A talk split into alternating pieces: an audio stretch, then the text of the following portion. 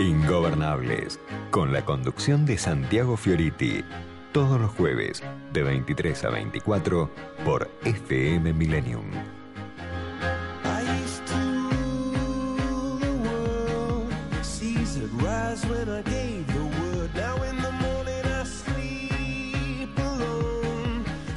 Terminé mi bachillerato allá por el año 40-41.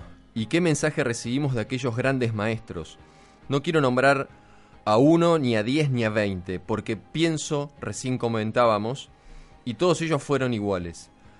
El mensaje que nos dieron primero es que no se consigue nada sin esfuerzo. Así que nosotros realmente teníamos que estudiar. Teníamos que estudiar tremendamente, no solamente en clase, sino fuera de nuestras clases, en nuestras casas, fuera de hora, es decir, no se consigue nada sin esfuerzo. En esta era en que el facilismo invade muchas áreas, que los jóvenes entiendan que no se llega a nada sin esfuerzo, sin trabajo. No existen los genios. Sí habrá uno que tiene un poquito más de neuronas que el otro, pero si no pone trabajo, esfuerzo, dedicación, sacrificios, estudio, no llega a ningún lado. Así que ese es el primer tema. El segundo es que uno se debe a la comunidad. Esto nos enseñaron todos aquellos hombres que tenían diversa extracción. Yo quiero recalcar que había de todos los sectores, conservadores, radicales, socialistas, anarquistas, todos entre los profesores nuestros. Y sin embargo todos nos dieron el mismo mensaje. Uno no solamente debe vivir para sí mismo, sino que debe vivir para la comunidad y hacer algo por el mundo en que uno vive. Así que habría muchas cosas que hablar. La abnegación, la decencia, la ética, la moral que nos enseñaron todos esos profesores. Así que eso sería en concreto el mensaje fundamental para los jóvenes de hoy, que a mi entender en algunas cosas viven un poco confundidos. Mi nombre es Ezequiel Burgo, estoy, estamos dando comienzo a Ingobernables hasta las 12 de la noche y estaba leyendo un discurso que dio René Favaloro. ¿Por qué René Favaloro? Porque hoy eh, se celebra en nuestro país, 12 de julio, el Día Nacional de la Medicina Social, en homenaje al médico cardiólogo, el famoso cardiocirujano, reconocido mundialmente por ser quien desarrolló el bypass coronario, y creó en su fundación un área especializada en este tipo de problemática llamada psicopatología. Y este discurso que acabo de leer lo dio Favaloro en el año 85. Me pareció pertinente porque revela, transmite un mensaje a los jóvenes que no pierde vigencia. Favaloro, dos puntos. A la juventud no se consigue nada sin esfuerzo. Doy ya mismo también la bienvenida ¿eh? A mi compañero, a mi amigo acá, Nicolás Singer. Hola ese, ¿cómo va? Buenas noches. Bienvenido, Nico. Muchísimas Nicolás gracias. tuvo en el último mes, bueno, ya todos lo han visto por la pantalla de TN, cubriendo para el canal eh, el Mundial de Fútbol en Rusia. Sí, señor. Gran experiencia, por suerte. ¿Sí? Sí. Otra gran experiencia, digo otra porque eh, he sido o he estado privilegiado, o he sido privilegiado en todo caso, un privilegiado de cubrir mi cuarto mundial. Cada una de estas posibilidades y, y experiencias son este, muy alentadoras, muy nutritivas de alguna manera. Y singulares cada uno. Sin dudas, sin dudas. Sobre todo el primero el, el estar en una organización tan redondita y perfecta como es en este tipo de estructuras mundialistas, un juego olímpico o algo por el estilo, y sobre todo el codiarte con gran parte del mundo que se reúne en un solo lugar o en un solo país. Muy bien, Nico, vamos a hablar a lo largo del programa seguramente sobre, sobre, sobre el Mundial, sobre qué dejó el Mundial Sí, sí. y también sobre este, si querés, lado B que decís vos, eh, que permite conocer otras culturas, Claro otros sí. países, eh, otras idiosincrasias eh, y a nosotros, bueno, lo que nos toca. Hoy quise arrancar con estas palabras inmortales tal vez de Favaloro, de un mensaje que, eh, como decía recién, dicho en el año 85, hace más de 30 años, donde él resaltaba la cultura, la necesidad de la cultura del esfuerzo y me parece que hoy sigue siendo eh, relevante y pertinente eh, hacer eh, resaltar eso, más bueno, en el, en el día que se celebra en honor a él, el Día de la Medicina Social. En el tren de, de las noticias de, de hoy, de este jueves que se va terminando, bueno, se supo o ya se sabe que está llegando la semana que viene la jefa del Fondo Monetario Internacional, Christine Lagarde, que se va a reunir con Macri, pero también va a buscar ver a la oposición, porque en definitiva el acuerdo que ha firmado la Argentina hace ya un mes con el Fondo Monetario no solo involucra desembolsos para la actual administración, también, sino también para la próxima administración que arrancaría en eh, diciembre del 2019. Por su parte, el dólar ¿eh? el dólar hoy ha bajado, ha bajado 28 centavos. ¿eh?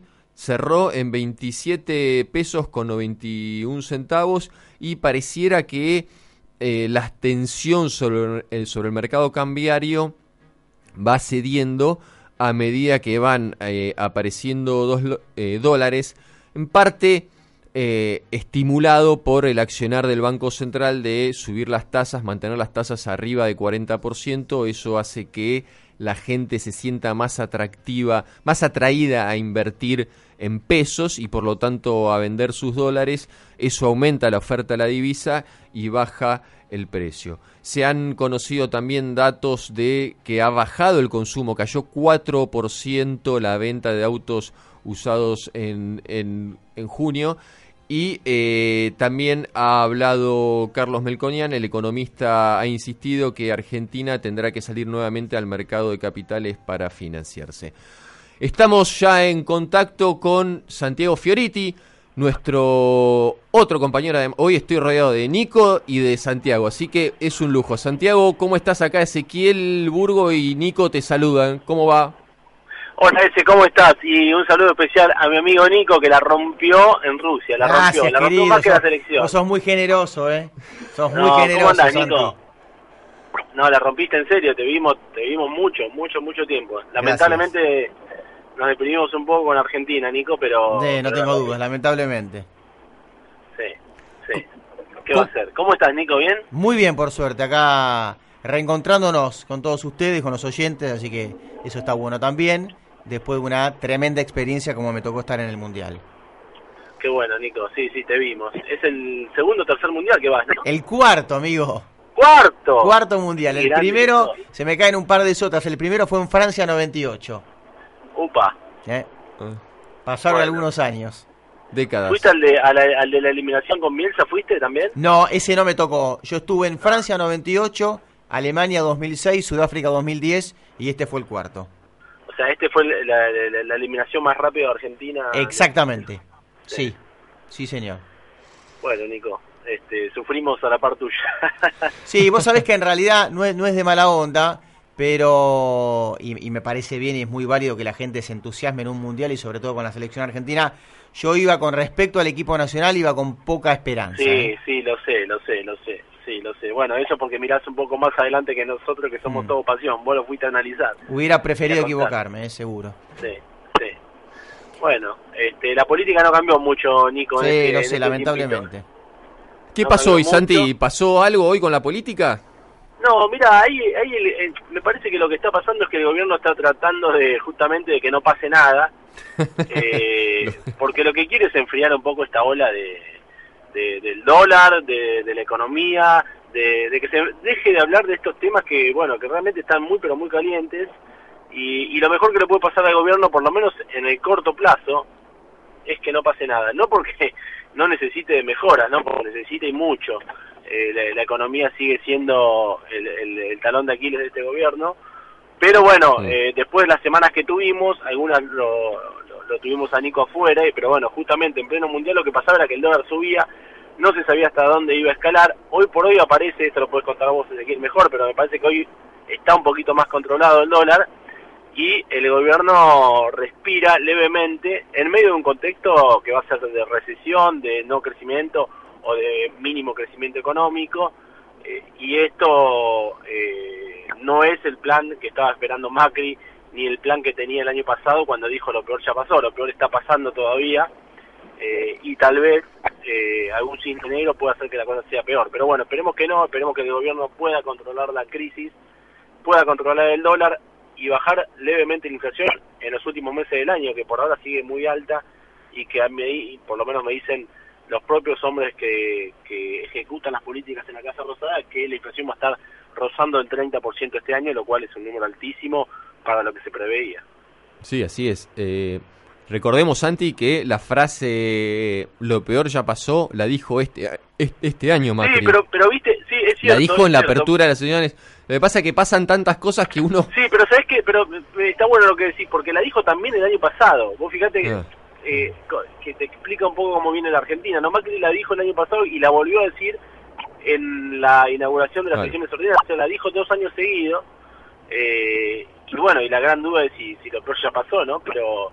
Hace eh, demasiados pronósticos para mi gusto este gobierno, eh, al menos en el tema económico, ¿no? Y eso eh, es un rol que no sé si le corresponde a un gobierno hacer pronósticos. No sé si un gobierno, un funcionario está para hacer pronósticos, porque puede quedar antipático para, para las personas, para los ciudadanos. alguien puede pensar, bueno, escúchame, vos no estás para hacer pronóstico, vos, yo te voté, yo te elegí para para, para gestionar, para gobernar, para hacer pronósticos hay otros actores.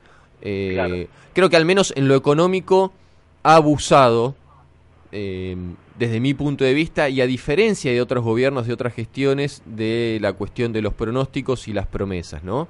Eh, tal vez ha sido un recurso que ha tenido al alcance de la mano este gobierno para pensar que le iba a servir en una transición desde el punto de arranque que significó eh, el inicio de su gestión hasta este momento, pero bueno, los resultados evidentemente que no los han que no los han acompañado, entonces han recurrido una y otra vez a promesas, a pronósticos que bueno, que no que no se cumplen. Me parece que ahora van a van a dejar de hacer esos pronósticos. Sí, yo creo que el gobierno lo que buscó, primero que es un gobierno sumamente optimista, ¿no? De Macri para abajo son todos los funcionarios, la mayoría, no todos, pero la mayoría por lo menos los que están en, la primera línea del gobierno son naturalmente optimistas, digo, no es una postura, vos hablas con ellos y hablabas antes de la, de la campaña presidencial, antes de la campaña legislativa, incluso cuando ya eran gobierno y te decían, no, esto se arregla fácil, vamos a hacer esto y lo otro, bueno, eran muy optimistas. Ese optimismo se fue perdiendo, pero al mismo tiempo, me parece que lo que hizo Macri y, y Marcos Peña en un comienzo fue tratar de inyectar un poco de confianza en la economía, que finalmente no le resultó, ¿no? Pero eh, de decir, bueno, hay un cambio de época, se fue Cristina, se termina el populismo, vamos a ordenar la economía y vamos a empezar a crecer. Eh, que era un poco el plan que tenía que tenía el gobierno hasta que se chocó con la realidad y bueno eh, efectivamente los cálculos y las previsiones que se habían hecho bueno yo creo que sucumbieron no claramente el gobierno ahora tiene un nuevo plan que parte de no sé si nos fuimos a la vez o no pero eh, como dice la oposición, pero claramente ir al Fondo Monetario Internacional no estaba en los planes del gobierno, lo hizo como un mecanismo para cubrirse de la crisis externa, pero también de la interna, y esto genera que, bueno, ahora hay que cumplir una serie de metas que son durísimas, son durísimas. Hoy, por ejemplo, en la Casa Rosada me contaban que de los eh, 300 mil millones de pesos, que son más o menos los que tiene que eh, ajustar el Estado el año próximo, la mitad lo van a tener que ajustar los gobernadores. Y la gran mayoría de esos gobernadores son peronistas, son hombres que se juegan también su futuro en las provincias y el futuro electoral en 2019 eh, si van detrás de un candidato presidencial opositor, con lo cual lo que se viene en la Argentina es realmente duro, Ezequiel. Sí, eh, esta semana me comentaban algo, Santiago, que lo quería, lo quería peletear con vos, que esta, esta turbulencia financiera, esta crisis financiera que ha vivido el oficialismo también ha revelado algún tipo de comportamientos dentro de las filas del oficialismo. Por ejemplo, Horacio Rodríguez Larreta fue el dirigente que más se asustó con esta crisis. ¿Es así? Es así, es así. Horacio Rodríguez Larreta, que además de jefe de gobierno quiere ser presidente de la nación, más allá de que trata de no decirlo demasiado, pero bueno, en Cambiemos ese es, una, es un dato que se maneja siempre, digamos, eh, y para que él por lo menos tenga alguna ilusión de que eso pueda ocurrir en algún momento, necesita que a Macri le vaya bien. Y a Macri no le está yendo bien y los últimos dos meses te diría que le fue peor de lo que le venía yendo. Con lo cual, hay dirigentes que están preocupados. La reta sin duda era el más preocupado. Y después te pongo ahí cerquita a María Eugenia Vidal. ¿eh? Mm. Vidal también tiene aspiraciones y también necesita eh, que la economía levante porque en sectores del conurbano la gente le está pasando realmente mal y es allí donde cambiemos, se va a jugar también la elección del año que viene, ¿eh? porque en el conurbano si bien hay sectores donde el peronismo siempre gana, cambiemos lo que hizo para ganar las dos elecciones que ganó, que fueron las dos últimas, achicó esa diferencia y en algunos lugares incluso, sobre todo en, el conurbano zona norte, ganó las elecciones. Entonces, eh, es un dato muy muy muy interesante y, que Vidal y la Reta siguen muy de cerca, ¿no? Mm. Y el, y el peronismo sigue eh, dividido sin lograr una cohesión.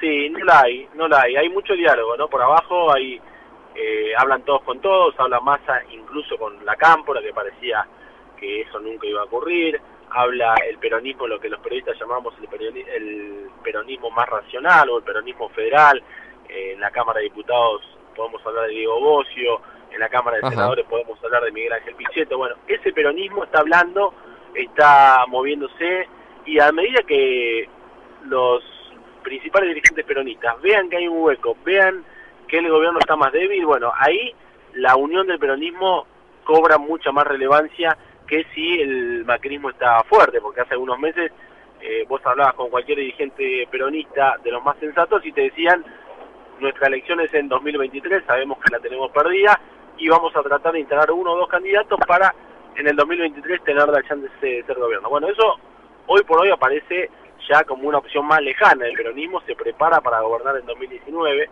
el gobierno no tiene la suerte o, la sapiencia, porque también ha colaborado bastante para que eso ocurra, de que el peronismo tiene muchas internas, de que todavía Cristina Fernández de Kirchner sigue siendo la principal referente opositora según todas las encuestas. Cualquiera que mires te da a Cristina con una intención de voto cercana al 30%, que es un núcleo duro, el núcleo que la acompañó en la última elección y que la va a seguir acompañando seguramente hasta el año próximo. Eh, con lo cual eso para el gobierno es un dato eh, relevante y que eh, al gobierno le gustaría que nunca cambie ese panorama porque eso le permite contrastar contra el modelo que, que bueno que dejó de ser gobierno y que en principio la gente no quiere más. Muy bien, Santi, te agradecemos mucho por estar en contacto esta noche otra vez y te mandamos un fuerte abrazo. Bueno, un abrazo grande, se nos vemos mañana y a Nico espero verlo pronto. Sí, señor, lo mismo, para mí también. Un abrazo grande. Un abrazo, Santi. Nos estamos reencontrando y vamos a una tanda y seguimos. Hay más ingobernables.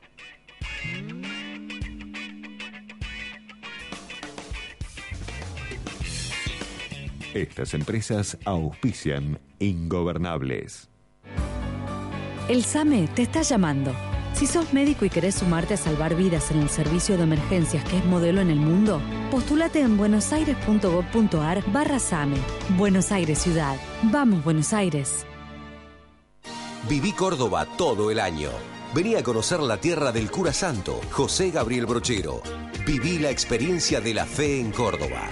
Invita Agencia Córdoba Turismo, Gobierno de Córdoba. Con Provincia ART contás con el respaldo de toda una provincia. Llama al 0800-333-1278 o ingresa a www.provinciaart.com.ar. Provincia ART, la aseguradora de riesgos del trabajo del Grupo Provincia. El gobierno de Morón está instalando más de 5.000 luminarias con tecnología LED en los principales corredores del distrito para que las calles sean más seguras y los vecinos se sientan más tranquilos. Esto, además, permitirá mejorar el alumbrado público y ahorrar energía. Trabajamos para vos. Morón Gobierno. Auspicia este programa Action Energy, la más alta calidad en combustibles. Action Energy, la energía de lo nuevo. En la ciudad autónoma de Buenos Aires, vivir mejor es ley. Legislatura de la Ciudad Autónoma de Buenos Aires. www.legislatura.gov.ar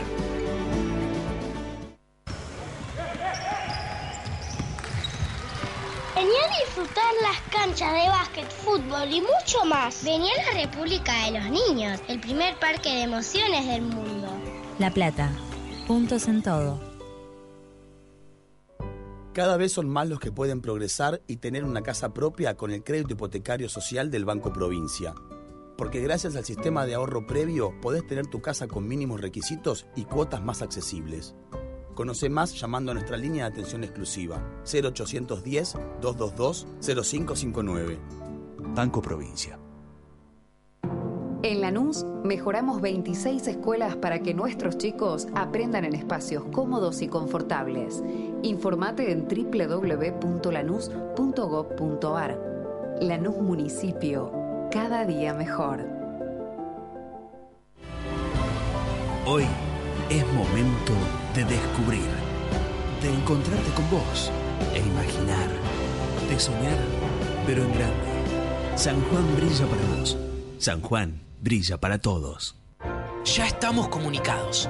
Comunicados en un centro tecnológico de operaciones de más de 1.200 metros cuadrados.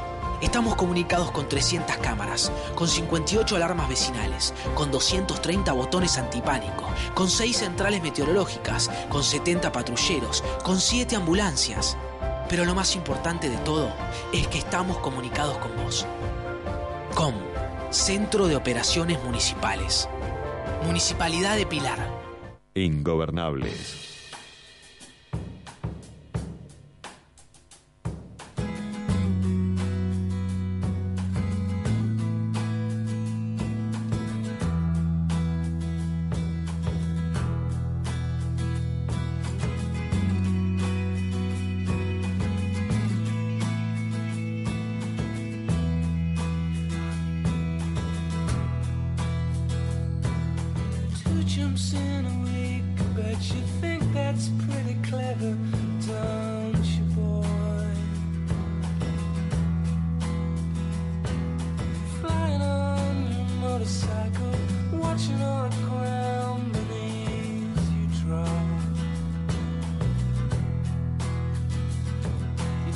myself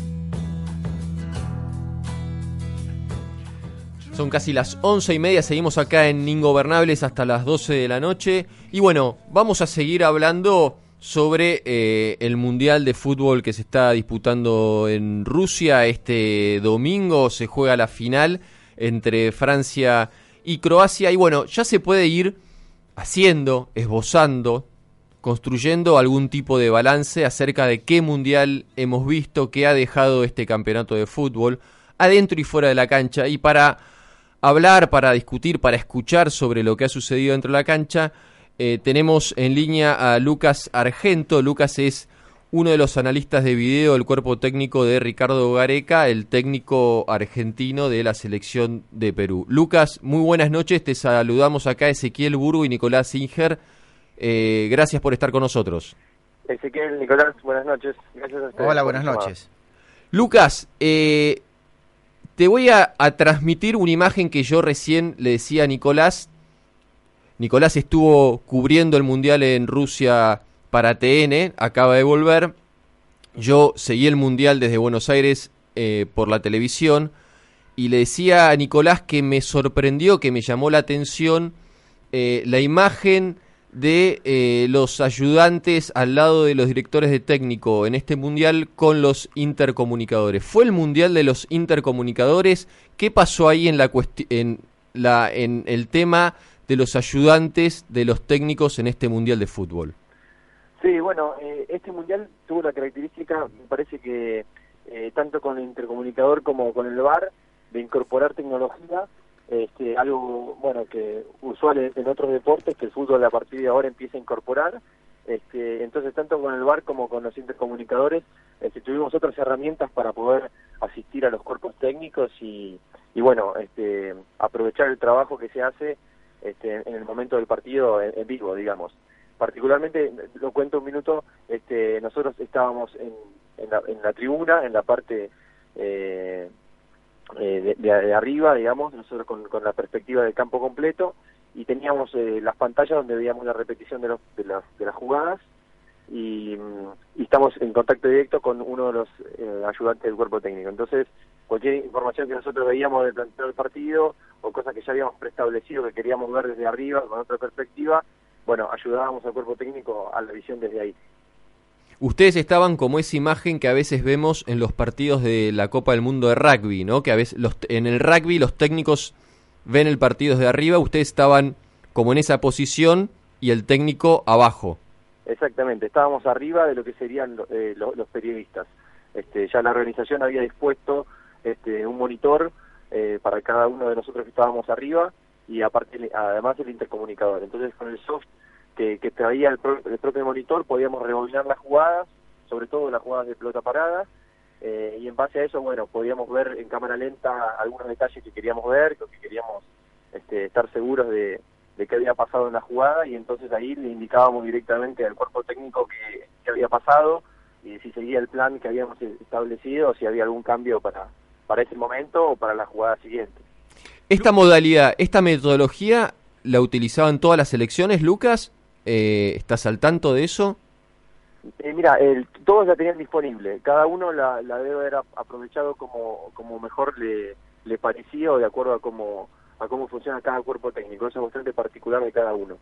Eh, nosotros eh, lo utilizamos, aprovechamos, este, más que nada, como te decía, para, para ver algunas jugadas de pelota parada y algunas jugadas que en las cuales este, eran muy rápidas y, había mucha gente en, en- en el mismo sector del campo. Lucas, vos sabés que, eh, bueno, en los últimos días leyendo algunas estadísticas que va aportando, que ha aportado esta Copa del Mundo, cuando solamente le falta un capítulo final del próximo domingo, eh, me llamó la atención, por supuesto, esto de la estadística que marca un alto porcentaje de utilización de pelotas paradas, la efectividad en todo caso de pelotas paradas con un 43-44%. ¿A vos te sorprende eso o no tanto? ¿Te parece que, que es lógico que se dé ese número? Bueno, a, a- priori haciendo un análisis rápido, eh, creo que eh, tiene que ver con, con el trabajo que, ponen los cuerpos técnicos frente a, los partidos. Me parece que es algo que naturalmente todos los cuerpos técnicos le siguen agregando cosas, se siguen eh, mejorando y ayornando, entonces este, no es descabellado que, que haya más trabajo desde los, desde los, bancos suplentes que, que ayuden a los jugadores a resolver los partidos. Este, me parece que tanto desde lo físico, desde lo, desde lo táctico, o desde el esfuerzo colectivo en general, los equipos han equiparado mucho, se, ha democratizado mucho, me parece, este, el juego en sí mismo. Bueno, hay, hay resultados que, que lo avalan en ese sentido. Este, se ha perdido un poco antes con el, talento que, que, que resolvía los partidos solamente con talento y, y hoy se pone en juego muchas otras cosas y entonces la vara me parece que se ha levantado un poco así que creo que obliga un poco este juego este nuevo juego obliga a bueno a tener más recursos en el banco de suplentes ¿Qué se ha comentado, qué has escuchado, o, o al menos cómo lo has vivido vos, sobre qué tipo de fútbol se ha visto en esta Copa del Mundo? ¿Algo distinto a la anterior Copa del Mundo, a los últimos torneos? ¿Hemos visto, hemos asistido a algún tipo de revolución, llamémosle? ¿Cómo, cómo, ¿Qué se ha comentado allá en Rusia? No, bueno, un poco lo que lo que te decía, me parece que, que tiene que ver con, con que hay, hay- lo que normalmente se, se dice sorpresas de, de equipos que no, no, no se esperaba que llegaran tan tan adelante, pero me parece que tiene que ver con, con lo que te decía antes. Me parece que hoy en día este, La Habana se ha levantado mucho en lo que tiene que ver con, con el juego sin pelota, sobre todo, este, con el orden táctico. eh, y bueno, en, en base a eso obliga a, lo- a los otros equipos a tener que resolver situaciones que son más difíciles. Entonces, bueno, eh, a partir de ahí, este, bueno, to- todo todo se, se iguala bastante. La- el, el uso de, de este tipo de herramientas, de estadísticas que ustedes proveen o que uno tiene a disposición casi al instante, ¿En qué medida es, es utilizado por el técnico en ese, momen- eh, en ese momento? ¿Hay técnicos que son más propensos a utilizarlo ya en el momento? ¿Hay técnicos que eh, confían más en la intuición que en el dato? ¿Cómo, cómo lo ves vos eso? ¿O Sí, cómo es el caso, tal vez, si nos puedes decir, el, el caso de Gareca, ¿no? Sí, no, me- tiene que ver con, lo- con lo que decía vos, más, más que nada con, con la forma de trabajo o la personalidad del, del entrenador más que nada, este, mm, porque bueno, eh, sa- sabemos que en realidad la cantidad de información en el momento este, tampoco puede ser eh, acumulativa eh, ya digamos al, al extremo, ¿no? no es que por Claro. cantidad de información en el momento vas a sacar más, más ventaja, me parece que tampoco hay que exagerar con la cantidad de, de información o tecnología disponible, me Mm. parece que algunas cosas sí son, son puntuales, pero me parece que tiene que ver más con un con un eh, con completar lo que lo que es el, el planteo previo del partido. Los cuerpos técnicos, Lucas, en Sudamérica, no te quiero poner, por supuesto, en una situación incómoda para que hables de Gareca, pero en general los cuerpos técnicos de Sudamérica en nuestras latitudes están abiertos y sobre todo los históricos entrenadores están abiertos justamente a este avance de la tecnología y a, y a tratar de sacarle provecho a este tema de, de videos, de bueno, del tipo de trabajo que vos que vos llevas adelante o, o todavía no tanto.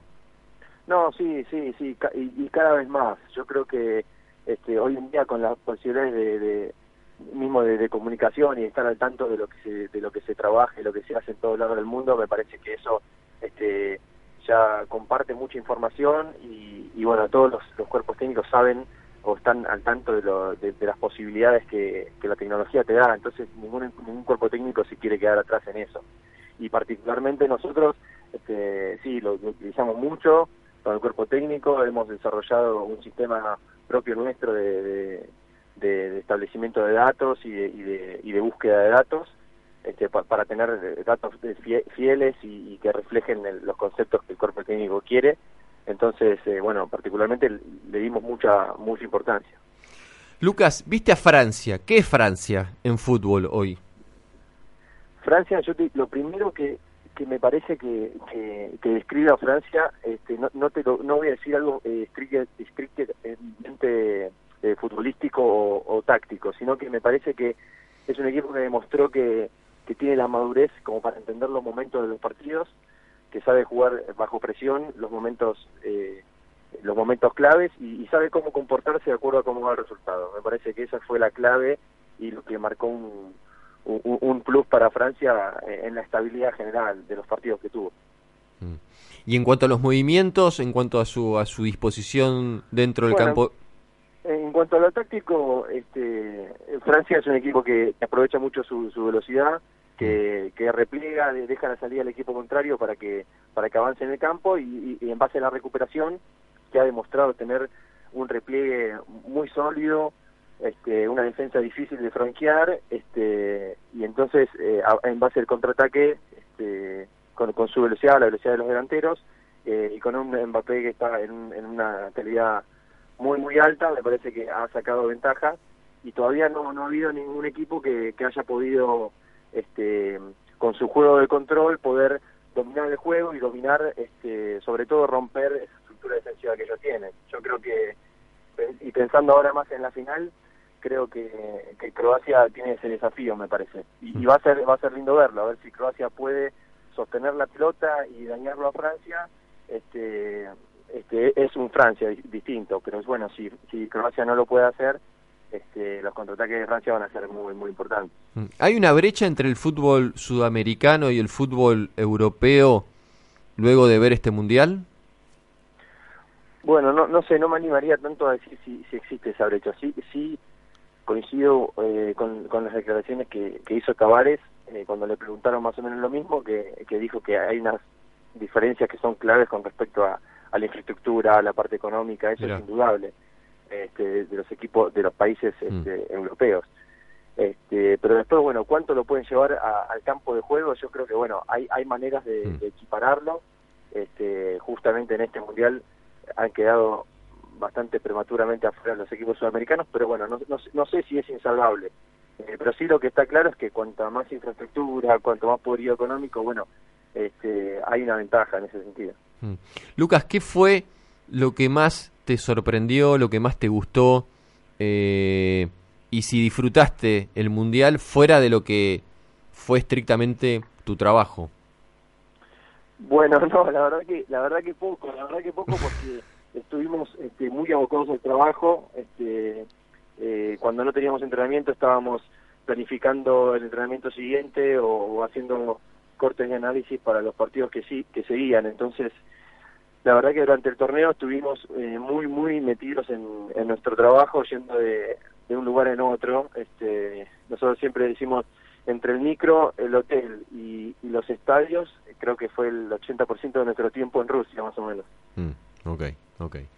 Bueno, Lucas, te agradecemos mucho el contacto. ¿eh? La verdad que muy interesante todo lo que has contado. Eh, para mí, al menos, Nicolás es un experto, pero es como un lado B que tiene el fútbol. Para mí también, ¿eh? Muy enriquecedor lo de Lucas. Eh, eh, es, un, es un deporte que eh, yo he visto, eh, no sé vos, Nico, pero he visto partidos, la verdad, con una velocidad y con una dinámica que Sí. me han sorprendido. Sí, y fundamentalmente, con esto que estábamos marcando recién, fundamentalmente los equipos europeos. Yo Sí, que he sí, tenido la, la oportunidad de ver, bueno, hacer un seguimiento más de la selección argentina, lamentablemente me quedé con muy poquito y noté justamente, no te voy a comprometer en ese sentido, Lucas, ¿eh? pero noté un Sí, equipo, no, noté un equipo antiguo, viejo en su fútbol y cada vez que lo cotejabas con formaciones europeas notaba, notaba que era, viste, cuando uno hace una comparación con un auto, un estanciero era el equipo argentino y de repente del otro lado veías un auto último último modelo. Sí, incluso respecto al resto de los equipos sudamericanos, porque Sí, sí. eh, he visto las performances Hasta Colombia. Claro, Eh. de, pero bueno, pero Sí, no. yo- yo- Sí, Te Lucas. agregaría solamente solamente una cosa que- de- de- en general que, que me parece que eh, muchas veces pasa desapercibido el orden táctico, este, la destreza de táctica individual, que son de- de- de aspectos que, que son tal vez muy importantes y que se requiere talento también para tener esa coordinación colectiva de algunos equipos. Y muchas veces el espectador eh, común está esperando ese, ese destello de, de talento desde solamente desde la técnica o solamente desde, desde un remate Sí. o, o de algo vistoso a los ojos. Pero bueno, han, han habido selecciones que han demostrado que, que, que han- que tienen mucho trabajo, que tienen mucha mucha coordinación colectiva y eso es muy difícil de hacer. Y, y bueno, este yo por eso lo, lo valoro mucho también. Bueno, vos lo dijiste, es trabajo. Sí, sí, sin duda. Lucas, Sí, sí. te agradecemos muchísimo, muy interesante y esperamos volver a hablar eh, alguna otra vez con vos. Bueno, muchas temas. gracias a ustedes. Gracias Bueno. por llamar. Un abrazo. Un abrazo, Lucas. Faltan 20 minutos para las 12 de la noche. Seguimos en Ingobernables.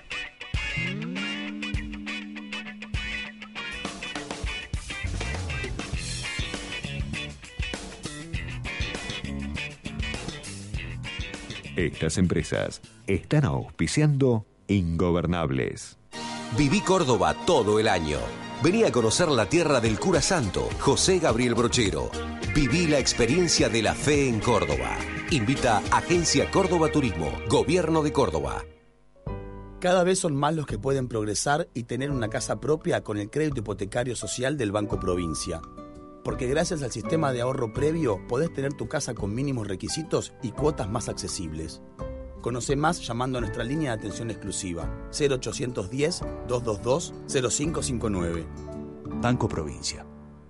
Caja Ladrillo es la línea de crédito del Banco Ciudad pensada para que mejores tu vivienda. Tenés hasta 35 mil pesos a una tasa exclusiva del 16% anual. Acércate a una sucursal y pedí tu tarjeta de crédito Caja Ladrillo para comprar todos los materiales que necesites. Porque sabemos que un crédito para vos significa un mejor lugar para los que más querés. Banco Ciudad, te quiere ver crecer. Oferta válida para beneficiarios del programa Caja Ladrillo. El préstamo se instrumenta sobre el producto o tarjeta de crédito, sujeto a evaluación crediticia a plazo desde 12 hasta 24 meses. TNA 16%, TA 17,23%, CFT con IVA 21,18%. Amortización sistema francés. La oferta corresponde a la cartera de consumo. En el conurbano estamos haciendo ruido. Mucho ruido. Un ruido que no molesta. Por el contrario, es muy bienvenido. Un ruido que está despertando a la salud y está alejando los problemas. Un ruido que es más higiene y menos pozos que desbordan. Porque cuando el agua potable y las cloacas llegan y el ruido de las máquinas se va, el sonido que se escucha es el de las canillas abiertas. Las obras que te hacen bien están llegando a tu barrio. Más información en mejoratubarrio.aisa.com.ar. El SAME te está llamando. Si sos médico y querés sumarte a salvar vidas en el servicio de emergencias que es modelo en el mundo, postulate en buenosaires.gov.ar barra SAME. Buenos Aires Ciudad. Vamos, Buenos Aires. Con Provincia ART contás con el respaldo de toda una provincia. Llama al 0800-333-1278 o ingresá a www.provinciaart.com.ar. Provincia ART, la aseguradora de riesgos del trabajo del Grupo Provincia. Hoy es momento de descubrir, de encontrarte con vos e imaginar, de soñar, pero en grande. San Juan brilla para vos. San Juan brilla para todos. Caja Ladrillo es la línea de crédito del Banco Ciudad pensada para que mejores tu vivienda. Tenés hasta 35 mil pesos a una tasa exclusiva del 16% anual. Acércate a una sucursal y pedí tu tarjeta de crédito Caja Ladrillo para comprar todos los materiales que necesites. Porque sabemos que un crédito para vos significa un mejor lugar para los que más querés. Banco Ciudad, te quiere ver crecer. Oferta válida para beneficiarios del programa Caja Ladrillo del préstamo instrumentos sobre producto o tarjeta de crédito sujeto a evaluación crediticia a plazo desde 12 hasta 24 meses. TNA 16%, TA 17,23%, CFT con IVA 21,18%. Amortización sistema francés. La oferta corresponde a la cartera de consumo. La nueva credencial PAMI llega a tu casa. Te la enviamos por correo. No tenés que hacer ningún trámite ni pedirla en tu agencia. PAMI. Cuando estamos más cerca, nos sentimos más seguros. Por eso, Vicente López cuenta con nueve destacamentos policiales nuevos que funcionan las 24 horas cuidando a todos los vecinos. En Vicente López seguimos mejorando la seguridad para vivir mejor. Vivamos Vicente López. Comienza a latir Jujuy, Corazón Andino. Del 3 al 10 de noviembre llega el Festival Internacional de Arte Sustentable con más de mil artistas en la quebrada de Humahuaca. Agendalo ahora y sentí los latidos de Jujuy, Corazón Andino. Más información en www.jujuycorazonandino.com. Citi, la institución financiera más global del mundo desde 1914 acompañando el crecimiento del país. Ingobernable.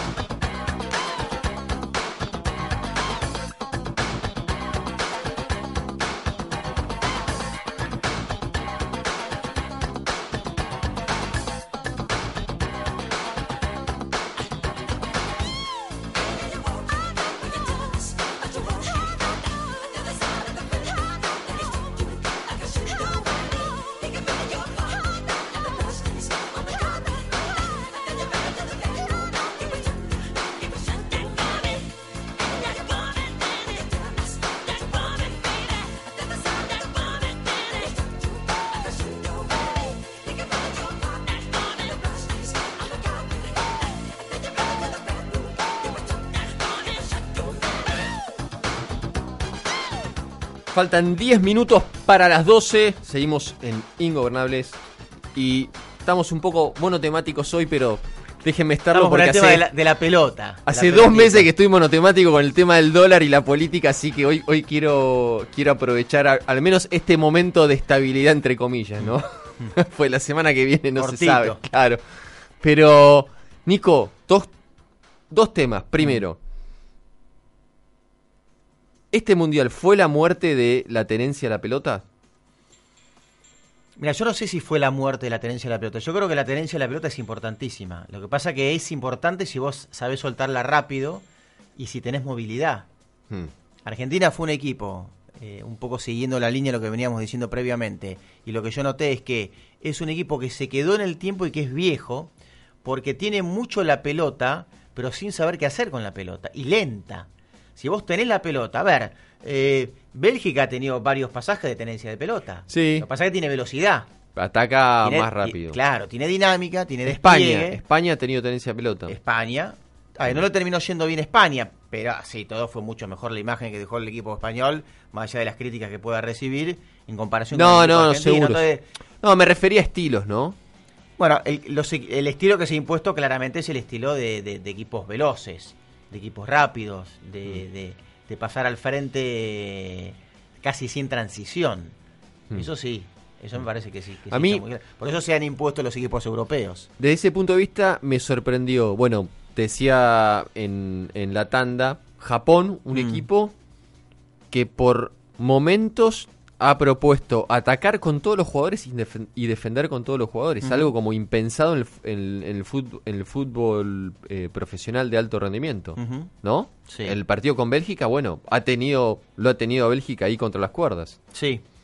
Y después otro equipo que a mí me sorprendió, entre comillas, que no le ha ido nada bien, de hecho ha sido uno, uno de los fracasos del Mundial, ha sido Alemania, porque, porque Alemania atacó con, con muchos jugadores y defendió con muy pocos jugadores, Sí. ha defendido con uno o dos jugadores. Fue raro lo de Alemania, pero así como yo recién te hablaba, eh, te hablaba de equipos que, ah, eh, de España específicamente, ¿no? Destacando un aspecto de España, pero que le fue mal. Por supuesto que lo de, Alema- lo de Alemania termina siendo, no sé si fracaso no es la palabra ideal, pero termina siendo eh, negativa su participación. Así todo, la imagen no fue tan mala. O sea, no tuvo tan malos partidos la selección alemana. Por supuesto que No, no, Alemania claro, era partida claro. como el más claro o uno de los más claros favoritos para ganar el Mundial, junto con España, junto con la selección brasileña, termina decepcionando. A ver, no en vano fue la primera vez en su historia Obvio. de Mundial que se termina quedando afuera en una primera fase. No, y el partido que le gana a Suecia con ese golazo de, Sí. de Cross, Sí. Alemania jugó un par- es- ese fue un partidazo, Sin realmente dudas. fue un partidazo. Eh, pero insisto, me vi un equipo que eh, arriesgó en el sentido de colocar Mucha gente- fácil ocho jugadores Mm. en el campo contrario Sí. y presionar. Y no tener un buen retroceso. Y no, exactamente, no tener un buen retroceso y tal vez un líbero o un defensor ágiles, porque Ujú. los defensores alemanes son pesados, son grandes, no, no son de lo más habilidosos. Un poco siguiendo con la línea de lo que veníamos hablando recién con Lucas Argento, yo creo que algo que hay que rescatar y algo que tenemos que aprender y, y sostener de lo que nos deja como enseñanza esta Copa del Mundo es que, viste que el deporte en general y el fútbol se da mucho que en más de una oportunidad vos no trabajas bien, pero una individualidad te puede salvar, Sí. una situación azarosa. Sí. Yo creo que en general este mundial nos deja como mensaje que eso no, no es posible. Ajá. Si vos no trabajas bien, difícilmente puedas avanzar. Eh, y si haces mal las cosas, en todo caso el resultado va a ser negativo. Caso concreto lo que pasó con la selección argentina. Mal proceso previo a eliminatorias, problemas en este, la relación entre el cuerpo técnico y los jugadores, y eso se refleja en la cancha. Como el discurso de Favaloro al principio, hay que trabajar, hay que estudiar, hay que prepararse. Exactamente. La, la última, Nico, fuera de la cancha, Rusia, Sí. Mundial, sociedad, personas, ¿qué has visto? Contame, estoy muy interesado. De todo, ciudades espectaculares, hermosas, que lo voy a decir por vez 100.000. Moscú, por ejemplo, o San Petersburgo, que es otra ciudad Mm. más chica en comparación con, con Moscú, pero que es que tiene monumentos y lugares arquitectónicos estupendos, ciudades que no tienen nada, nada, nada que envidiarle a las grandes ciudades europeas. ¿Cuál es la contrapartida? ¿Cuál es la parte negativa, si queréis, justamente haciendo esa comparación de las grandes ciudades europeas? Tienen una sociedad que no hace tanto fue saliendo de un régimen muy duro como el régimen soviético, Sufrida, tal vez. sufrida, una sociedad muy también retraída que mira hacia adentro, poco abierta o propensa a la apertura desde el idioma, por ejemplo, entonces tienen un idioma muy duro y, y es difícil encontrar gente que te hable inglés y otro idioma más universal, entonces eso le juega en contra.